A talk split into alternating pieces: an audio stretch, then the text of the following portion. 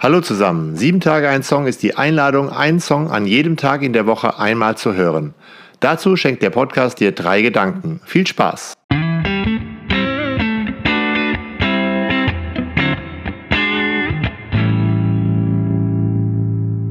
Sieben Tage ein Song, Folge 104. Nils Frevert, ich möchte mich gern von dir trennen.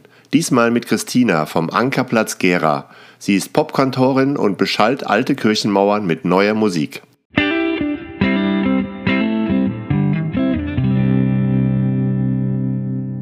Gedanke 1. 2008 veröffentlichte Nils Frevert sein Album Du kannst mich an der Ecke hier rauslassen. Unser Song von dieser Platte ist ein Cover eines alten Hildegard Knef Songs, in der die Erkenntnis steckt, wir verbringen unser ganzes Leben in uns und mit uns selbst. Nicht so einfach, besonders in diesen Zeiten, wie Christina weiß. Was kann es denn Schwereres geben, als so mit sich selber zu leben und dieses eben ein ganzes Leben?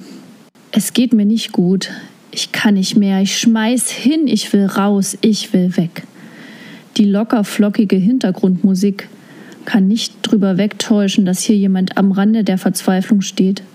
Sich selbst und der Welt ist er fremd geworden, wünscht sich eine andere Welt, ein anderes Leben, ein anderes Ich.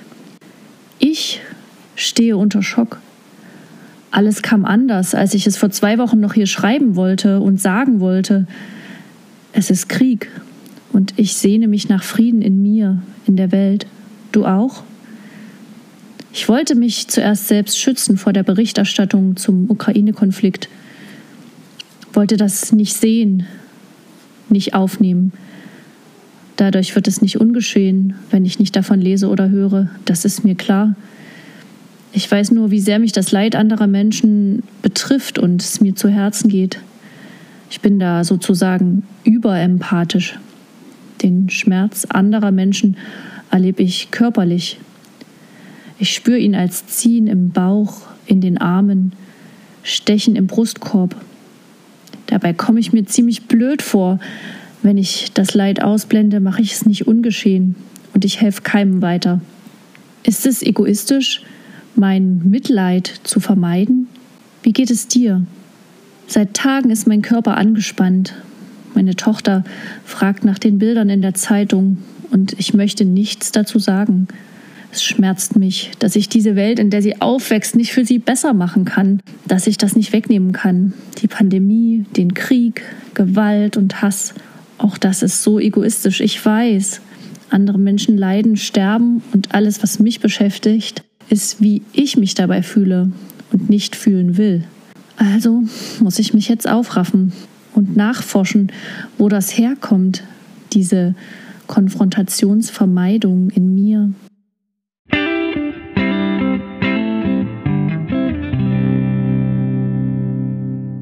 Gedanke 2. Ich wünsche mir andere Nerven. Ich suche mir eine andere Haut. Der meinen habe ich vorzuwerfen, sie hat mich noch nie ganz verdaut. Mit was werde ich wirklich fertig? Was schaffe ich so zu verdauen, dass es weg ist? Ich denke mal, das klappt nicht. Und daher kennen wir all diesen Wunsch. Ich möchte mich gern von mir trennen. Wir kommen aber nicht aus unserer Haut raus und sind immer mit Verdauen beschäftigt. Über das, was als Endprodukt von der Verdauung rauskommt, nämlich die Scheiße, die wir bis eben mit uns rumgetragen haben, reden wir nicht so gerne. Sollten wir aber. Erzählungen und Erinnerungen meiner Großeltern an die Kriegsjahre und die Flucht kommen in mir hoch. Nachts, wenn ich die dunkle Zimmerdecke anstarre, dann denke ich dran, wie sie überhaupt erst als alte Menschen begannen, davon zu erzählen. So viele Jahre hatten sie alles unterdrückt, die Erinnerungen an Menschen, an Orte, an ihr eigenes Leben. Das hatten sie alles auf der Flucht zurückgelassen. Sie haben das Leid wohl in sich eingeschlossen. Weitermachen, nach vorne schauen, so haben sie es genannt. Mit ihren Kindern, meinen Eltern, haben sie gar nicht darüber gesprochen. Sie konnten oder sie wollten es nicht. Sie wollten eine neue, eine bessere Welt bauen. Und der unterdrückte Schmerz dabei hat in ihren Kindern dennoch etwas ausgelöst. Eine diffuse Angst, angepasste Verhaltensweisen, eine Art Unfähigkeit, eigene Gefühle zu benennen und darüber zu sprechen.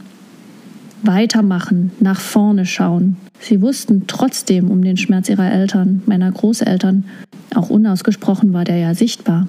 In Strenge, im Beschwichtigen der kindlichen Emotionen, in der Unfähigkeit, Gefühle zuzulassen und auszudrücken, im stoischen Weitermachen.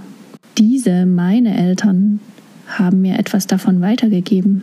Ins Gegenteil wollten sie es verwandeln, wollten uns behütet aufwachsen lassen. Vor der Realität der Welt und ihrer Härte wollten sie uns abschirmen. Und dafür haben sie alles im stillen selbst auf sich genommen.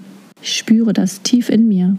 Gerade jetzt, als auf allen Kanälen über Krieg berichtet wurde, Krieg in Europa. So viele Bilder irren da durch meine Gedanken. Mein Herz klopft wild. Ich will mich am liebsten davor verschließen, unter die Decke kriechen, die Gefühle verbannen und unterdrücken. Etwas, das ich nun in der dritten Generation weitermache und weitergebe an meine Kinder, die nach den Bildern des Krieges fragen und von mir erstmal keine Antwort bekommen. Ich möchte mich gern von mir trennen, wenn möglich auf längere Zeit, wird da gesungen. Dafür würde ich tagelang rennen, egal wohin, Hauptsache weit.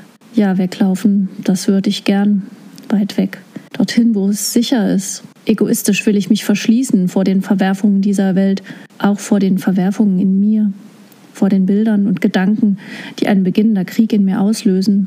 Der Krieg in dieser Welt, der Krieg in meiner Familiengeschichte. Und einer singt, ich nahm auf mich leider nie Rücksicht. Von mir tief gekränkt stehe ich hier. Deshalb nehme ich lieber zur Vorsicht auf längere Zeit Abstand von mir. Von sich selber getrennt sein ist so schlimm, einen Teil von sich abzuspalten und nicht wahrhaben zu wollen oder unfassbares Leid in Vergangenheit und Gegenwart nicht aushalten zu können und zu unterdrücken. Es ist Krieg. Es war Krieg.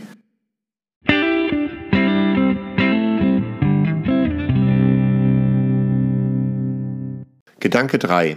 Die aktuelle Situation zerreißt uns oft. Nerven sind angespannt. Am liebsten würden wir irgendwie schnell da rauskommen uns von dem Mist trennen, die Ängste, das Zittern und auch die Aggression einfach von uns abtrennen. Dies ist ein unerfüllbarer Wunsch, und all das wird uns immer wieder einholen. Um selber nicht auseinander zu fliegen, helfen Umarmungen, die uns zusammenhalten. Die Liebe verbindet uns. Die Pfade des Friedens sind nicht glatt und eben, sie sind wohl steinig und fangen bei mir selbst an, bei der Verarbeitung meiner eigenen Ängste, mit dem Akzeptieren fängt es wohl an, denke ich. Ja, wahrscheinlich würden mir die therapeutischen Berufe da zustimmen. Du musst es annehmen, dann kommst du weiter. Ich nehme es also widerspenstig an. Es ist Krieg in Europa und ich habe Angst. Ich möchte mich gern von mir trennen. Ja, das will ich. Ich will eine andere Welt. Eine, in der meine Kinder, alle Kinder, alle Menschen gefahrlos leben können ohne Gewalt, wo Konflikte ausdiskutiert werden, ohne Waffen, wo Güter gerecht verteilt sind und die Natur atmen kann. Ich werde mit dieser Angst und dieser Verdrängung wohl nichts bewegen. Sie lähmt mich, verführt mich zum Wegschauen. Lieber will ich doch mutig sein, hinsehen, das ist das Mindeste. Versuchen, es meinen Kindern zu erklären, damit wir gemeinsam Worte finden können für die Angst und Wege, sie zu überwinden daraus wächst dann wohl erstmal der Mut, überhaupt handeln zu können, helfen, hinhören, informieren und trotzdem auf uns aufzupassen, so gut es geht, unsere Herzen zu schützen, wenn es möglich ist. Dauerinformation und Dauerangst nützen ja auch keinem was. Und einer singt, ich möchte nicht mehr mit mir zittern, meist schlaflos im eigenen Bett, mit Angst vor der Welt und Gewittern vor Post auf dem Frühstückstablett. Ängste und Aggressionen gehören zum Menschsein dazu. Sie zu unterdrücken scheint die einfachste Lösung. Und ich verurteile auch hier niemanden, der das tut. Tue ich es doch selbst. Aber unterdrückte Ängste und Aggressionen brauchen Zuwendung. Sie brauchen Gespräche und Kontakt zu anderen Menschen, Betroffenen, Helfenden. Ich will sie nicht im Ungewissen glimmen lassen, denn sowas, ja, vielleicht sehen wir genau das gerade. Sowas eskaliert, flammt auf. Ich möchte mich mit meinen eigenen Ängsten und Aggressionen beschäftigen, mich zuwenden und antworten, wenn meine Kinder, meine Mitmenschen mich dazu auffordern und nachfragen. Und ich denke, nur so, ja, genau so, kann die Welt ein kleines bisschen mehr zu dem Ort werden, von dem ich träume. zu einem Ort des Friedens, des Angenommenseins, einem Ort, wo Zuwendung und Liebe das Miteinander bestimmen.